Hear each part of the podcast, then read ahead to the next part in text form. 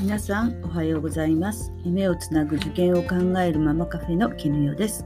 今日もツタボロ家族と受験の神様のチャンネルにお越しいただきありがとうございます。どうぞながら聞きでお楽しみくださいね。さて前回は上層教育ペットを飼うと題してお届けいたしました。今回は勉強部屋はいらないと題してお届けいたします。ベネッセ教育情報サイト調べによると小中学生の実に45%が自分一人の部屋を持っているのだそうです。この部屋が与えられるタイミングは小学校1年生入学時がダントツに多く46%です。しかしこの一人部屋にいる時間は睡眠時間を除くと1日30分未満という回答が31.5%で最も多く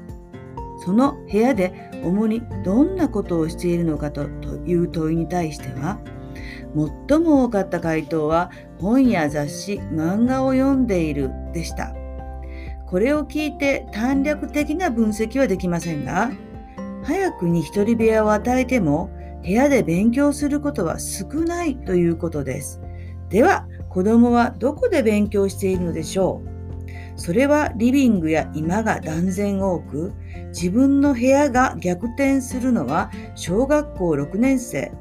そうです。ちょうど中学受験をきっかけにひっくり返るようです。ということは勉強するための一人部屋が必要なのは小学校高学年で十分間に合うということなことのようですさて我が家の場合はどうだったかというとまさに小学校まではダイニングで食事をしているテーブルでの勉強でした。子供たちの足元にはいつもペットの犬がいましたね。長男は中1で個人部屋へ。ここで勉強もしました。しかし高校は寮に入りましたので実質この部屋は3年間しか使っていません。長男の場合、年が少し離れた下の子2人がいましたので邪魔が入らないという意味でも勉強部屋はダイニングでは少し難しかったように思います。次男は高校で個人部屋へ。これはお兄ちゃんが使っていた部屋です。娘に至っては高2で次男が大阪の予備校の寮に出たタイミングで次男の後の部屋を使いましたが2階だったためなんだか怖いという理由でとうとう寝るだけの部屋になってしまいました。